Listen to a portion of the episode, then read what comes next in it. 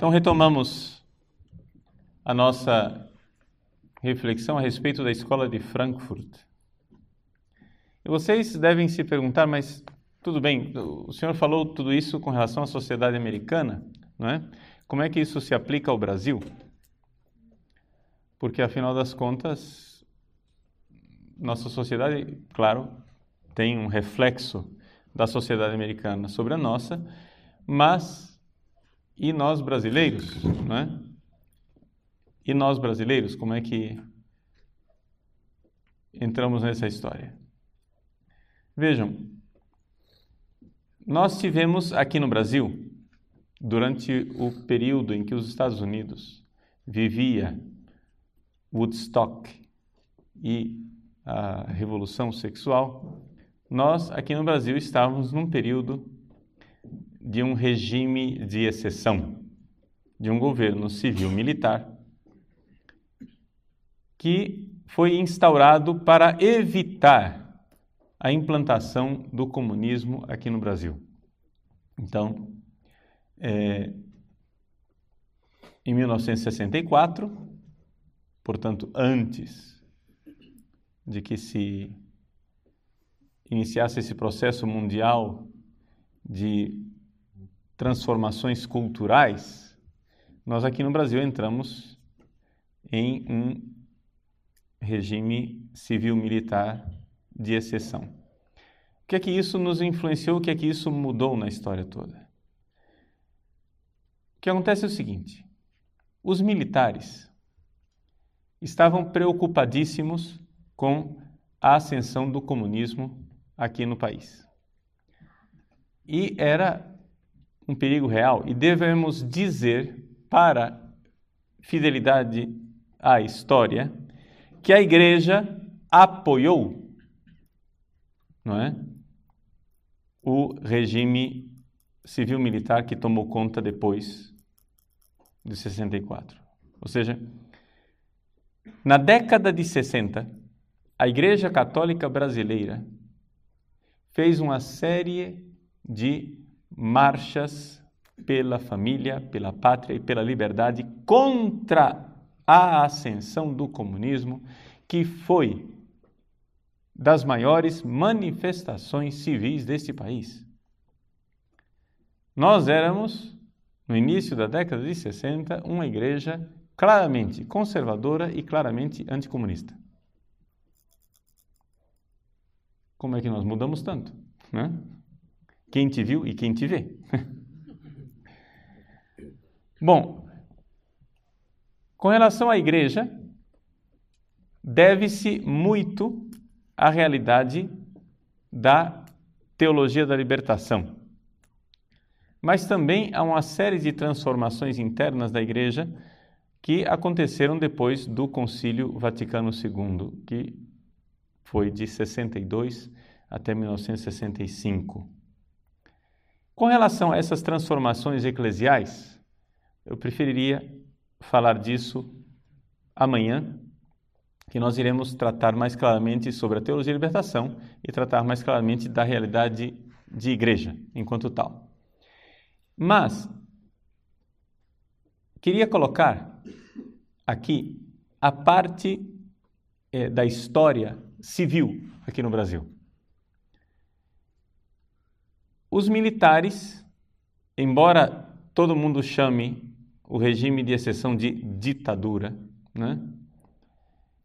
se nós formos comparar com as outras ditaduras que aconteceram na América Latina, talvez nós deveríamos mais acertadamente chamar a ditadura brasileira de dita mole. Não foi tão ditadura assim, não é? Quando terminou o regime militar na Argentina, os argentinos foram aos arquivos dos desaparecidos e começaram a e publicaram uma lista, não é, de pessoas torturadas, desaparecidas, presas, etc, etc, tudo isso e ali colocaram um rol de milhares de pessoas Não sei exatamente o número, mas era uma coisa imensa na Argentina. Então, colocaram, fizeram a, essa lista e publicaram um livro Nunca Mais. Aqui no Brasil fizeram também o Brasil Nunca Mais. Fizeram também um livro. E por mais que eles tentassem fazer o rol das vítimas do regime militar, a coisa, a contagem feita pela esquerda não passou de 300. Né? 300 pessoas que num regime de ditadura, num país das proporções do Brasil, é, onde houve claramente luta armada, não é? Porque havia grupos de guerrilheiros armados, é evidente e é claro que o número é bastante baixo.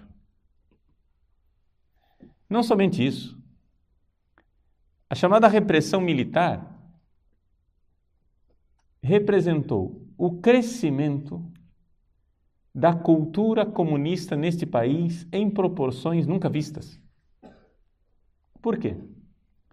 Porque os militares brasileiros achavam que o comunismo que deveria ser evitado era o comunismo armado. E deixaram de lado o comunismo cultural, a respeito do qual nós estamos falando, o marxismo cultural. E não somente deixaram de lado, subsidiaram o comunismo cultural. Ou seja, o governo militar, por incrível que pareça, dava dinheiro para publicações comunistas. Essa é a realidade do governo militar no Brasil. Não é? E isto, se vocês forem ver, dito pelos próprios marxistas. Eles mesmos confessam que nunca o, a indústria de publicações é, marxistas teve um governo tão favorável como na época dos militares. Por que isso? Porque eles achavam, não é, os militares brasileiros tinham uma mentalidade de liberais. E na cabeça do liberal, a democracia tem que ter dois lados, tem que ter direita, tem que ter esquerda. Então é evidente que deve haver sempre um comunismo, e se instaurou no Brasil a teoria do general Golbery Couto e Silva, que era a famosa teoria da panela de pressão. O que é a teoria da panela de pressão? Se você vai pôr pressão numa panela, você precisa de uma válvula de escape. E qual é a válvula de escape que nós iremos dar aos marxistas? Bom, nós estamos fazendo aqui uma luta contra o marxismo armado, nós estamos fazendo uma luta contra o terrorismo marxista, por quê? Porque os marxistas, naquela época, assaltaram bancos, colocaram bombas e que mataram pessoas, fizeram a guerrilha no Araguaia, etc. E tal. Então, houve uma série de, é, é, de lutas armadas e os militares estavam preocupadíssimos com a parte que é própria da preocupação militar, que é a parte armada a parte da, da, da guerra, eles queriam a ordem civil. Muito bem. Tinham medo de uma insurreição armada. Então vamos dar aos comunistas uma válvula de escape. Qual será a válvula de escape? A universidade. E entregaram aos marxistas a universidade brasileira de bandeja. Qualquer um que viveu aquela época sabe perfeitamente que os estudantes, durante o regime militar, se amotinavam nas universidades, tomavam posse de blocos universitários, ficavam lá fazendo greve, eh, queimando colchões, fazendo arruaças e todo tipo de coisa. E a polícia e o exército ficavam na porta olhando, mas não invadia as universidades. É evidente que o exército podia invadir aquilo quando quisessem. Quando ele quisesse, poderia invadir. Não fizeram. Por quê? Porque os generais haviam decidido de dar à esquerda as universidades. Então, no nosso, é, nas nossas universidades, havia sim gente da polícia secreta, do DOPS, né? nas aulas, mas que estavam lá simplesmente para averiguar se os professores, tidos e havidos como marxistas, estavam ensinando a luta armada, a invasão de terra, tudo aquilo que significasse agressão clara à propriedade privada, tudo aquilo que significasse é, guerrilha. Então, isso não se podia ensinar. No dia que o sujeito começasse a falar de revolta armada, ele era preso, levado né, imediatamente para ser interrogado, e às vezes, num período, devemos admitir, havia também é, tortura. Né? Houve infelizmente, essa, essa realidade da tortura. Não, não, estou aqui defendendo tudo aquilo que fizeram os militares, né? Só que a, a, realidade do governo militar foi muito mais matizada, muito mais cheia de nuances do que aquilo que é a caricatura que vocês ouviram dos professores de vocês.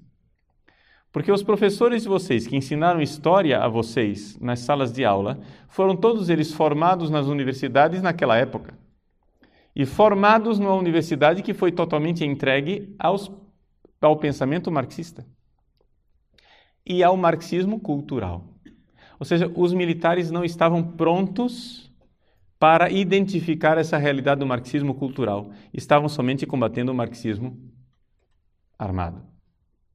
O marxismo revolucionário clássico e não o marxismo cultural. Eu conheço, por exemplo, um coronel, não é? que é de Cuiabá, e ele, na época, servia o exército durante o período do governo militar. Ele serviu o exército no Rio de Janeiro. E ele foi é, incumbido de ir com um destacamento na casa do Dias Gomes e da Janete Claire dois escritores de novela da Globo, que eram comunistas de carteirinha, totalmente comunistas. Ele recebeu a missão de entrar na casa deles e averiguar se havia ali armas e livros revolucionários. Livros revolucionários que ensinassem é, a luta armada, como o Manual de Guerrilha do Marighella e Companhia Limitada, esse tipo de livro que ele procurava. Não acharam nada e foram embora para casa. Ora, esse episódio, que eu conheço o protagonista, o coronel que foi lá e, e fez isso, esse episódio é narrado pelo próprio Dias Gomes na sua autobiografia. Quem quiser averiguar, né, existe uma autobiografia de Dias Gomes publicada pela editora Bertrand do Brasil, chama-se Dias Gomes, dois pontos, apenas um revolucionário. Perdão, apenas um subversivo, perdão. Dias Gomes, apenas um subversivo. Onde ele narra a história dele. E ele mostra como, se aproveitando do liberalismo dos militares e do liberalismo do capitalista Roberto Marinho, ele conseguiu colocar nas novelas da Globo toda a agenda cultural marxista. Por exemplo, a primeira novela que ele fez, na década de 70, ele abordou o tema do divórcio que, segundo ele, palavras dele, naquela época no Brasil ainda era um tabu. O que, que ele fez? Ele fez uma novela onde uma personagem é injustiçada com um marido que é um calhorda, sem vergonha. Ela sofre imensamente a novela inteira com o marido, se apaixona por um outro mocinho super galã, maravilhoso, com um temperamento ótimo e cheio de virtudes, mas, final e conclusão da novela, no Brasil não existe divórcio. Só existe desquite.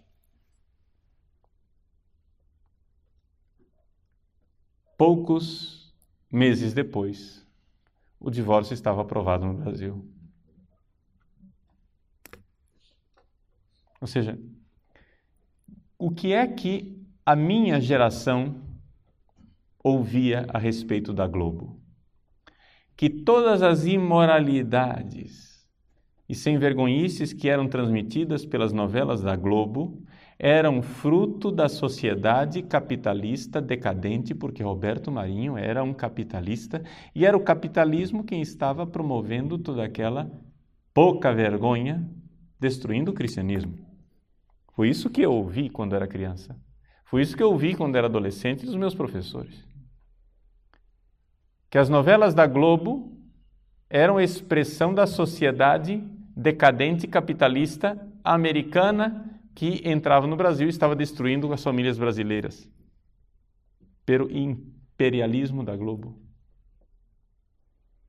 E, no entanto, hoje nós sabemos que tanto Dias Gomes como Janete Claire, os dois maiores escritores de novelas da Globo, eram comunistas. Réus confessos, porque na sua autobiografia Dias Gomes mostra como ele quis é, é, promover os valores culturais do marxismo cultural. Por exemplo, na década de 70, ainda na década de 70, ele pensou numa novela chamada Rock Santeiro. Nesta novela chamada Rock Santeiro, o que é que ele pretendia fazer? Uma caricatura da igreja, onde ele demonstrasse que a igreja era uma farsa, que queria somente saber de dinheiro e de oprimir os pobres, e que, na verdade, né, nós deveríamos nos livrar da igreja. Acontece que ele cometeu um erro. Ele comentou ao telefone o que ele estava pretendendo fazer. Ele comentou com um amigo comunista, dizendo ao telefone: Olha, você não sabe a nova novela que eu quero colocar no ar? Não é? O Rock Santeiro, e contou toda a história, dizendo: Mas os militares são burros. Porque é evidente, né, gente? Todas essas novelas eram censuradas. Havia censura. Entende? A censura lia, não, está aprovado, pode filmar. Então, ele dizia: os militares são burros, eles nunca vão perceber o que eu estou querendo fazer. E aí, a partir desta falta de descrição dele, né? discreção, ele deu com a língua nos dentes. Os militares tiraram a novela do ar. Não permitiram que fosse ao ar, já tinha filmado alguns capítulos. E essa novela, então, só foi ao ar na década de 80, já no clima de abertura do regime, em que o regime militar estava se preparando para entregar de volta o governo na mão dos civis. Em que consistiu essa novela do Roque Santeiro? A novela consiste mais ou menos no seguinte: existem dois padres. Um padre chamado Padre Albano, que é um padre da teologia da libertação. Manga de camisa, aberto, aos pobres, sensível. E um padre chamado Padre Hipólito, de batina, velho, conservador. Esta contraposição dos dois padres. O padre Hipólito é aquele que governa a paróquia, e a paróquia tem um negócio, ganha bastante dinheiro, ao redor do mito de um tal de Roque Santeiro, que teria sido um mártir, um sujeito que morreu e que fazia milagres. Então a paróquia ganhava dinheiro vendendo as lembrancinhas do Roque Santeiro e companhia limitada. Acontece que no meio da novela o Roque Santeiro aparece vivo. Então se revela claramente a farsa da igreja conservadora que criou um mito e que ganhava dinheiro em cima de um mito de uma falsidade ideológica. Nesse ínterim, o padre Abano se revela muito sensível com os pobres, mas também se apaixona por uma das personagens e resolve deixar o sacerdócio. Essa é a história, basicamente, da novela. Né? Então, esta novela tinha um, era programática, tinha um programa, tinha algo para ensinar ao povo, não é? Ensinar através de uma historinha uma verdade de valores, né? Inver, invertidos. E isso aconteceu durante é? Décadas e continua acontecendo ainda hoje. Ainda hoje as novelas, não somente da Globo, mas as novelas do Brasil, são feitas exatamente para levar à frente no nosso país a revolução cultural, programática e pensada pela Escola de Frankfurt, por Gramsci e por Companhia Limitada, todos os, marxistas culturais. Por exemplo, o senhor Marcuse, não é? Ele incluiu no seu programa de revolução cultural a promoção da cultura homossexual. Como é que funciona é, a revolução, digamos assim, cultural e por que é que os homossexuais são tão importantes nessa história toda? Vejam,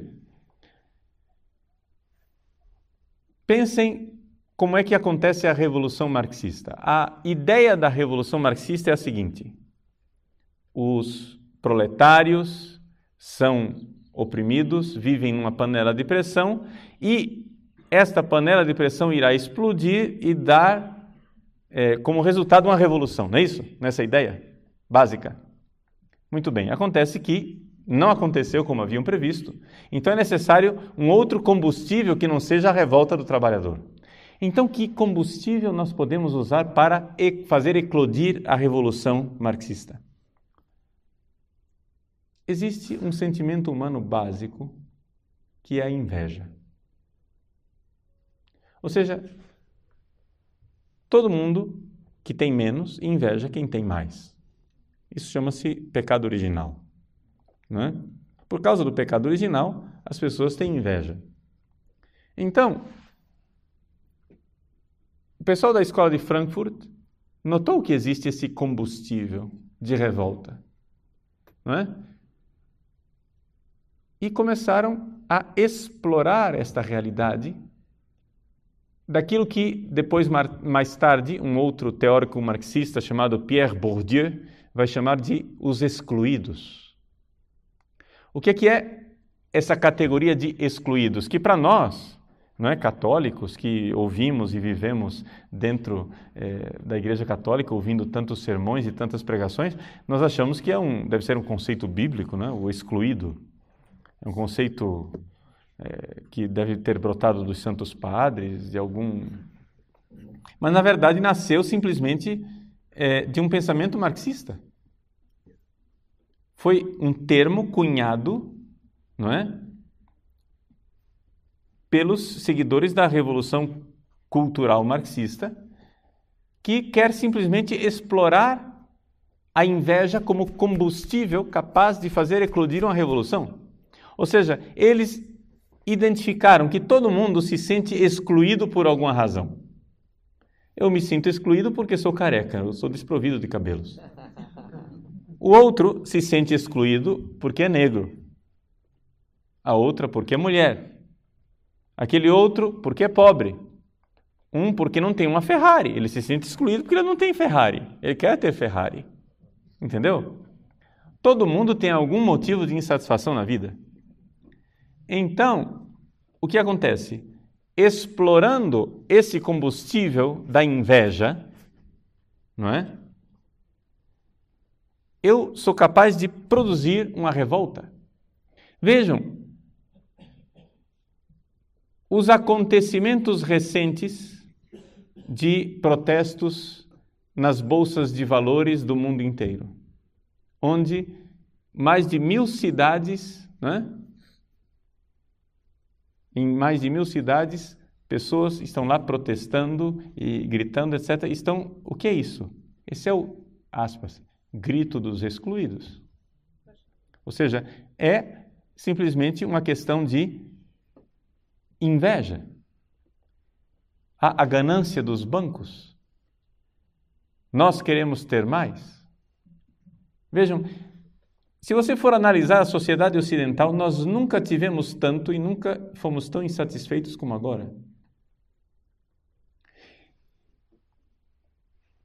Nós temos.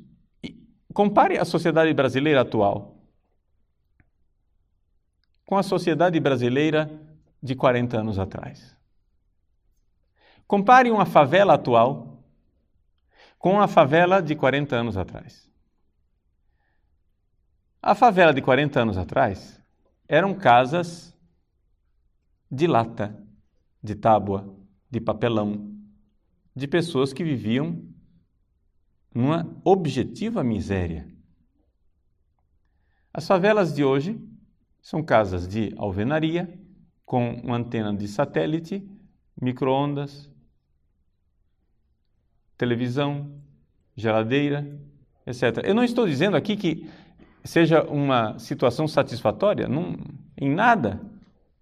Eu estou dizendo que não seja necessário melhorar a vida dessas pessoas. Claro, elas têm condições de higiene precária, é, sistema de saúde precário, tudo que vocês quiserem. A gente pode melhorar sempre a vida dessas pessoas, não tem dúvida nenhuma. Eu não sou contra que se, crie, se criem condições sociais melhores para as pessoas, pelo amor de Deus. Né?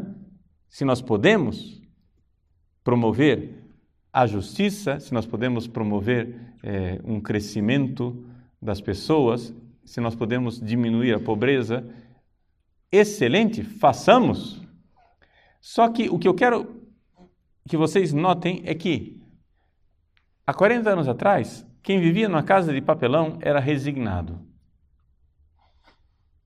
com a sua miséria. Hoje, 40 anos depois, pessoas que vivem em casas, talvez não de favela, mas vamos pegar um classe média. Pessoas que vivem em casas de classe média são absolutamente revoltadas, né? porque querem mais, querem mais, querem mais. Existe um, uma exploração desse sentimento chamado inveja. Uma coisa é nós lutarmos pela justiça. Outra coisa é você explorar a inveja, porque a justiça, se você está lutando pela, pela justiça, você está lutando por algo que um dia você pode dizer, muito bem, acabou a luta. Né? Lutamos, lutamos, lutamos, chegamos lá. Mas se você está simplesmente explorando a inveja, isso daqui nunca vai ter fim. Porque a pessoa sempre terá inveja. Né? O Bill Gates tem inveja do Steve Jobs sei lá, entende? Seja, dois caras mega milionários, é, com uma situação de vida economicamente é, satisfatória e pronto. Mas, entende? Isso nunca tem fim. Então, essa categoria do excluído, ela foi feita um pouco para é, promover isso, promover a, a questão da inveja. E os homossexuais entram nessa, nessa esteira. Ou seja, existe algo de é, muito inquietante no homossexualismo pela própria natureza do homossexualismo. Vejam, o homossexual ele está numa situação em que a opção de vida sexual dele o coloca frontalmente contrário à realidade biológica real da ordem das coisas. Por exemplo, ele quer paridade e quer igualdade com os heterossexuais, não é? Então eles fazem passeatas na Avenida Paulista, orgulho gay, para dizer nós temos que, queremos ter direitos iguais, queremos ser iguais aos homossexuais. O que acontece é o seguinte: não existe ideologia nesse mundo que consiga resolver isso, porque a estrutura da realidade não bate com aquilo que eles estão querendo. Quando você une um homem e uma mulher, o que nasce desta união sexual é uma criança. Agora me diga o que é que nasce da união de dois homens. Nada. Entende? Absolutamente nada. E não existe ideologia no mundo que consiga mudar isso. Não existe ideologia no mundo que consiga mudar o fato de que daquela união não nasce absolutamente nada. Portanto, o homossexual estará sempre numa sensação de inferioridade perante o heterossexual. E essa sensação de inferioridade causa revolta. E é por isso que o movimento gay é uma, uma das tantas, é, é, um dos tantos movimentos usados para quebrar não é, a ordem das coisas. Então, quando você vê que nas novelas brasileiras cada vez mais se promove a cultura gay, você fica se perguntando, mas o que é isso? Ah, não, estão defendendo os direitos dos homossexuais. Mas não se trata de defender direito de ninguém, se trata de quebrar a ordem das coisas, de tal forma que as pessoas fiquem cada vez mais subjugadas a uma situação irreal. Vejam, é, quando, por exemplo, nas novelas, eles descobriram que o brasileiro tem uma certa dificuldade de aceitar o sexo entre dois homens. Por quê? Porque o brasileiro normal vê aquilo com repugnância. Então eles tentaram colocar beijos de dois homens e é, manifestações sexuais de dois homens nas novelas. Viram que o resultado não foi favorável. Ah, muito bem, descobriram outra coisa. Vamos dar a volta, vamos fazer o seguinte: vamos colocar a relação entre duas mulheres. Porque eles descobriram que o homem brasileiro heterossexual gosta de ver pornografia de duas mulheres tendo relações. Ou seja, o heterossexual aceita muito facilmente duas mulheres. Então, quem é o grande opositor dos direitos homossexuais? É o homem heterossexual. A mulher até que não tem dificuldade. As mulheres elas aceitam com mais tranquilidade. Mas é o machismo do homem heterossexual que se opõe aos direitos homossexuais. Então vamos fazer o quê? Vamos colocar nas novelas, não é? Duas mulheres, porque o heterossexual aceita.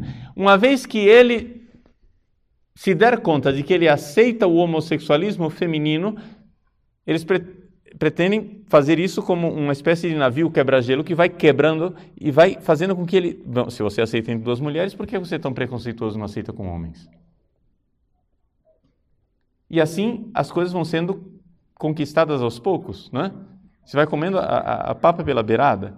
Mas vejam que as pessoas, é, é, esse movimento de revolução cultural, eles têm plena consciência de que o que eles estão fazendo é algo lento, gradual e que deve dar a todo mundo a impressão de naturalidade.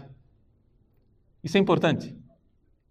Dar às pessoas a impressão de que elas estão num movimento em que a sociedade inteira está indo assim naturalmente. Então, hoje, no Brasil, o marxismo cultural conseguiu a hegemonia da mídia, a hegemonia da cultura de uma forma geral. É, eles, sempre usando a linguagem de Pierre Bourdieu, eles, pela política de ocupação de espaços, conseguiram dominar a classe falante. Essa é uma terminologia do Pierre Bourdieu. É, classe falante quer dizer o seguinte: quem é a classe falante? São aquelas pessoas que produzem cultura, não é? Então, Nós estamos falando de jornalistas, cineastas, estamos falando de psicólogos, padres, juízes, é, políticos, todo tipo de escritores. O que acontece é que, no Brasil, hoje, a classe falante que é formada nas universidades é formada no pensamento do marxismo cultural. E não tem saída. Nas universidades, se você se matricular numa universidade brasileira hoje, você irá ser formado na cartilha do marxismo cultural. Não existe nenhuma universidade brasileira onde isso seja exceção, nem sequer as católicas, ou aliás, principalmente as católicas.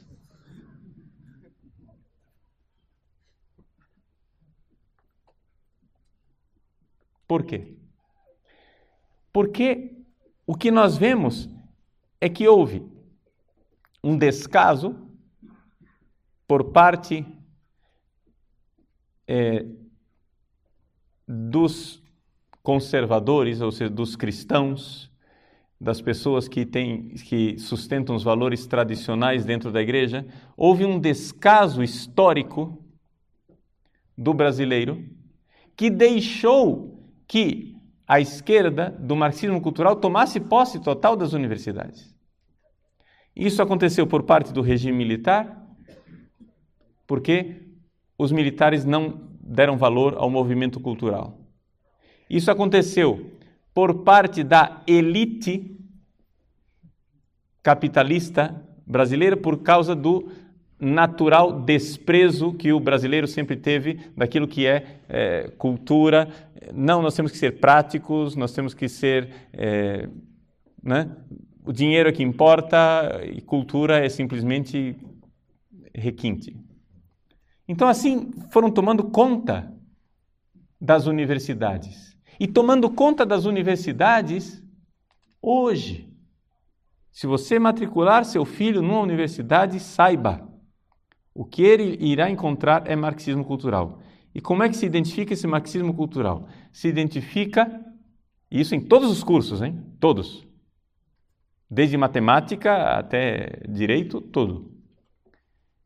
Como é que se identifica isto?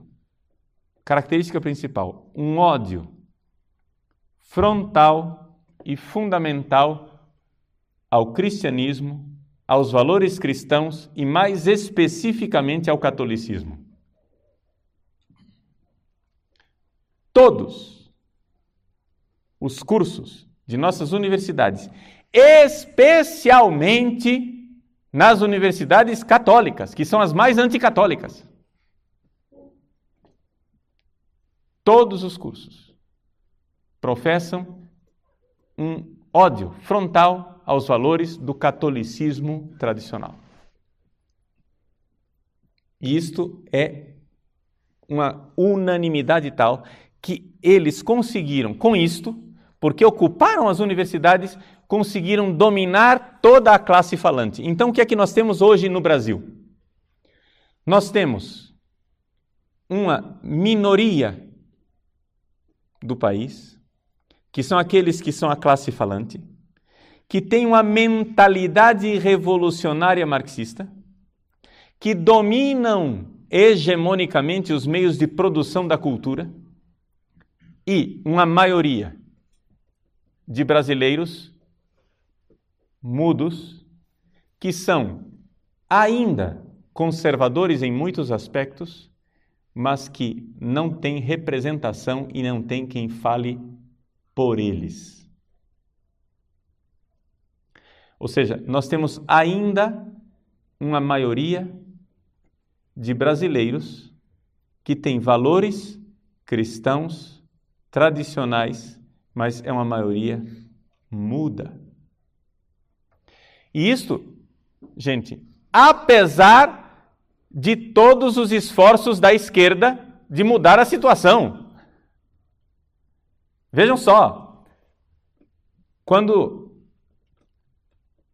aconteceu a segunda eleição, o segundo mandato do governo Lula, não é? Quando estava no final do primeiro mandato, começou a campanha para o segundo mandato do governo Lula. A Folha de São Paulo, que não é nenhum jornal de direita, muito pelo contrário, a Folha de São Paulo fez uma pesquisa e descobriu que o eleitorado, que 70% do eleitorado brasileiro, gente, 70% não é pouco. 70% do eleitorado brasileiro tinha posições conservadoras em muitíssimos aspectos da moral e da vida. Por exemplo, um número enorme de brasileiros, não é? não aceitava absolutamente o aborto. Um número enorme de brasileiros não aceita absolutamente o casamento gay. Um número enorme de brasileiros aceita que exista o divórcio, porque ele de fato existe, mas quando pensa na sua própria família e pensa em se casar, acha que para si o divórcio é inaceitável. Ou seja, ele aceita o, o, o divórcio até mesmo, talvez na teoria, tudo bem, na sociedade é normal, mas o brasileiro médio, quando se casa, quer se casar para sempre. Um número enorme de brasileiros é absolutamente contrário à legalização das drogas.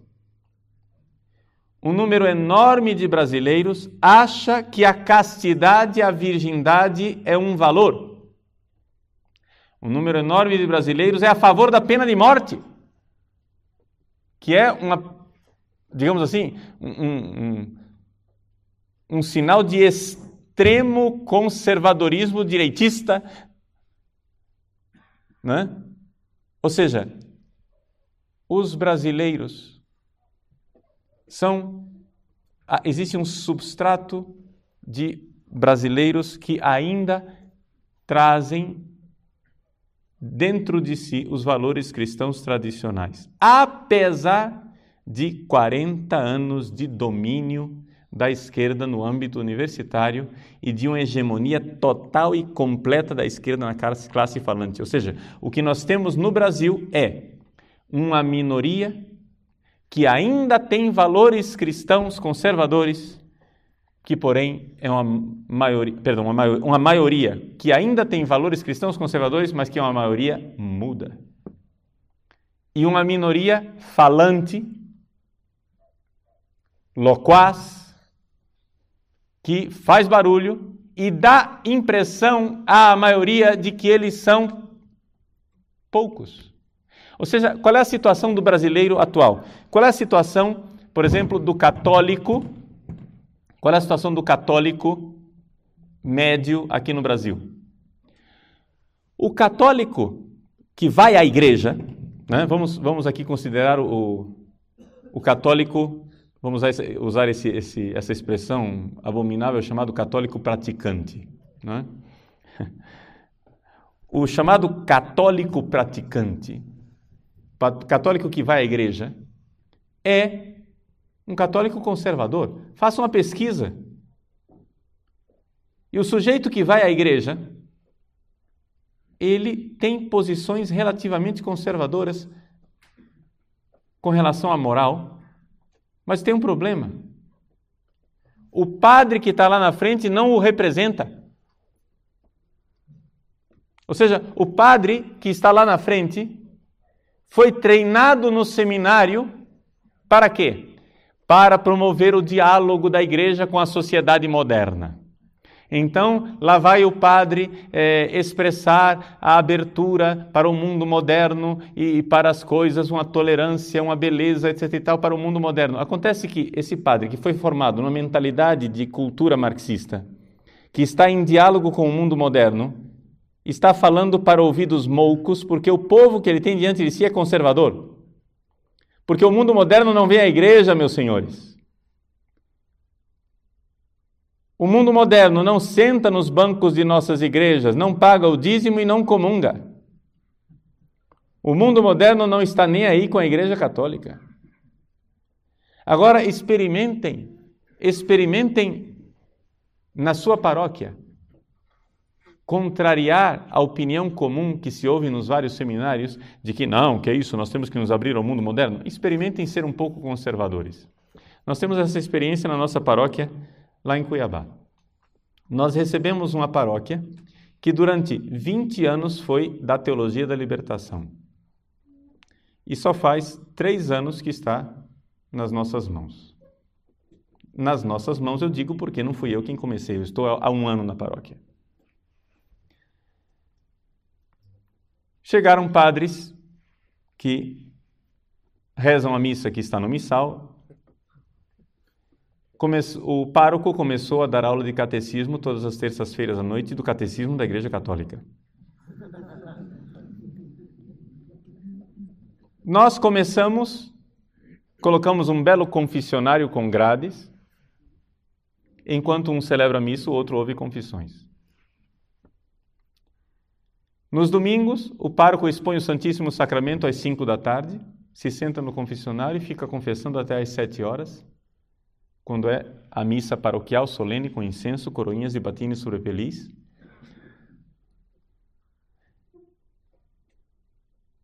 E é impressionante.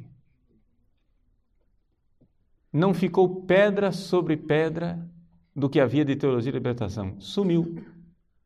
Ou seja, os sujeitos dominaram a paróquia durante 20 anos. Em menos de dois anos já não tem mais nada, porque são três anos que nós estamos lá, mas já se nota faz tempo que, que a igreja.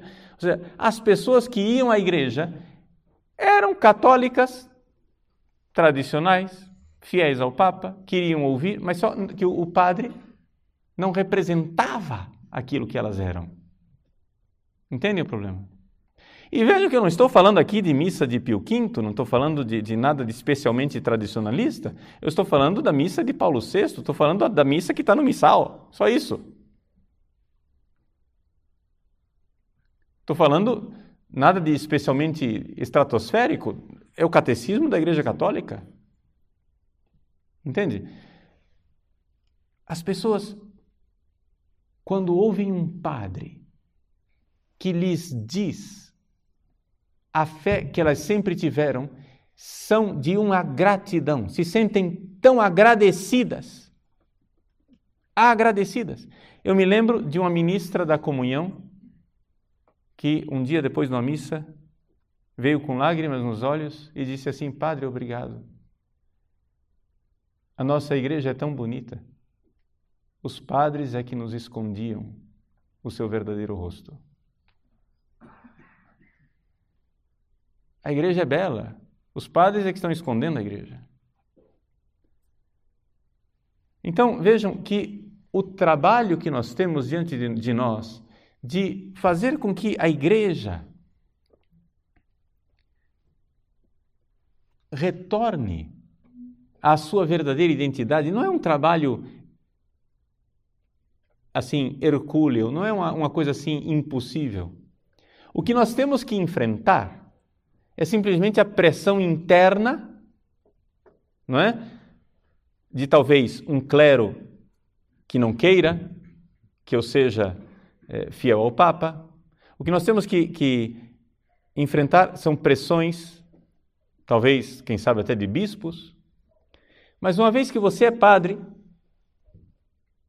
ninguém vai te tirar o sacerdócio mais.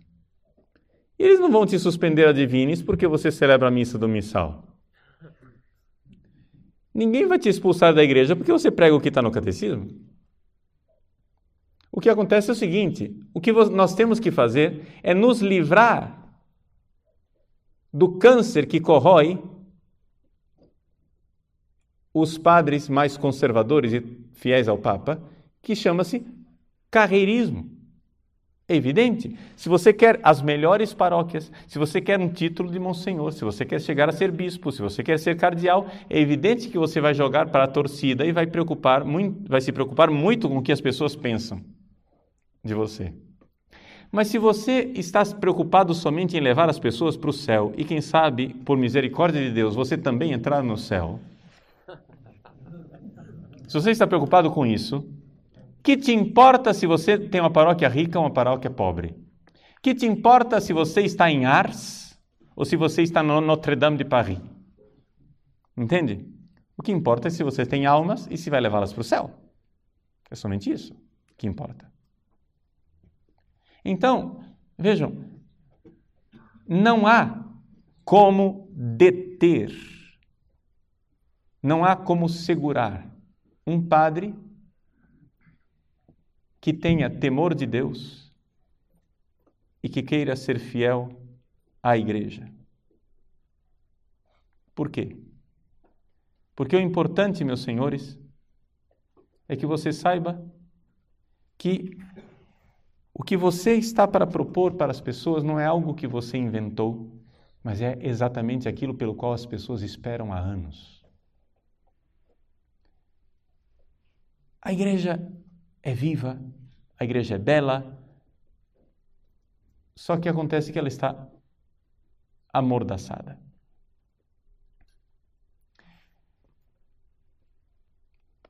Existe uma, uma, nessa coisa da hegemonia cultural, nós temos que entender que uma vez que você diz para as pessoas aquilo que é a verdade da fé católica, você está dizendo aquilo que as pessoas sempre esperaram ouvir de um padre, o que elas foram exatamente buscar na igreja, mas nunca encontraram. Mas para isso você precisa ter uma vida de padre. O problema aqui é a questão de conversão pessoal. Por exemplo, não é nada fácil você passar horas no confessionário. Se você vai começar a pregar a moral católica, as pessoas vão começar a procurar a confissão. Mas se você não se senta no confessionário, como é que você vai promover mudança de vida? Então, a coisa é muito evidente. As pessoas querem a palavra de Deus. As pessoas querem os sacramentos. Mas o que encontram? Encontram padres que querem fazer um mega show, gravar um CD, ser famoso, ou então fazer carreira. Mas não encontram aquele padre que é o modelo que a igreja nos dá. Qual é o modelo que a igreja nos colocou diante dos olhos? Vejam, São João Maria Vianney não era nem sequer um grande pregador. Onde é que ele exercia o ministério da palavra? Era num confessionário.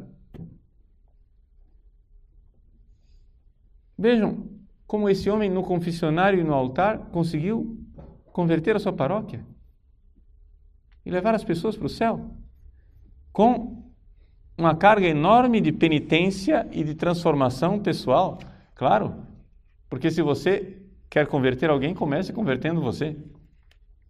Comece abraçando você a necessidade de conversão. Então, é importante nós entendermos que Sim, existe um povo que nos espera. Existe um povo que espera a verdade. Só que ninguém está falando a verdade. O que há é muito barulho para tentar distrair as pessoas de que as coisas sejam como elas são. Vejam, por exemplo, eu não sou ninguém, não, não, quero aqui, não pretendo me colocar como como modelo de absolutamente nada, mas como é impressionante o efeito que o meu site tem causado nos seminários do Brasil. Uma coisa assim, quase que assustadora. Simplesmente pelo fato de que em muitíssimos seminários do Brasil, os seminaristas simplesmente esperam o dia que um formador lhes diga aquilo que está no catecismo. Esperam o dia que um formador lhes diga aquilo que está no missal. Esperam um dia que um formador lhes diga aquilo que está no Código de Direito Canônico. E isso lhes é sonegado. Ou seja, seminaristas vão com sede ao site simplesmente por quê? Porque este meio simples chamado internet está conseguindo romper o silêncio da hegemonia cultural imposta pelo marxismo cultural dentro da igreja. Entende? A gratidão quando um padre abre a boca e fala. É que vocês, graças a Deus, estão num seminário privilegiado. Não é? Mas certamente muitos de vocês talvez tenham passado em outros seminários antes de vir para esse. É? Alguns de vocês talvez tenham tido outra experiência de outro seminário e sabem muito bem o que é a experiência de esperar que o formador lhes dê a missa do missal. E não tem. Lhes dê a doutrina do catecismo. E não tem. Ou seja, a experiência que, que a gente tem quando você encontra um seminarista que você nunca viu na vida e você fala para ele a coisa mais óbvia do mundo, que é que você crê o que está no catecismo. Ele arregala os olhos e diz: Eu sempre pensei isso, mas achava que eu estava errado, porque sempre me disseram que eu estava errado. Entende? Por quê? Porque é o fenômeno da hegemonia cultural. Ou seja, eles tomaram posse da classe falante. E a maioria, que ainda tem o senso comum organizado, natural, perfeito, que ainda tem os pés no chão, que não são lunáticos, não são malucos, a maioria fica olhando espantada para o mundo que vai mudando e diz: o mundo está perdido. Mas não é que o mundo está perdido. A classe falante está perdida. Estão nos governando e nos levando para o precipício. Agora, nós não precisamos ser é, ovelhinhas mudas, dóceis que vão para o matadouro. Nós podemos fazer exatamente aquilo que eles fizeram. O que é que eles fizeram? Eles ocuparam o espaço na classe falante e começaram a fazer barulho. Façamos também nós. Comecemos a falar. Mas para isso você sabe que você vai pagar um preço. E estejamos dispostos a pagar esse preço. Estejamos dispostos a romper o silêncio, pagando o preço de quem rompeu o silêncio. Você vai enfrentar calúnias, perseguições. Eu não prometo a você uma vida mansa. Se você for fiel à igreja e for fiel ao Papa, não prometo uma vida mansa para você. Mas nosso Senhor prometeu um, um pedaço de céu para você. Então é essa a nossa expectativa e é isso um pouco que nós é, vemos fazendo uma análise da situação atual do Brasil. Nós temos uma hegemonia total, acachapante, os meios de comunicação, a classe falante está toda tomada, porém nós temos um número bom de brasileiros que não concorda com isso, eles só não sabem dizer por que, é que as coisas não são do jeito que eles pensam.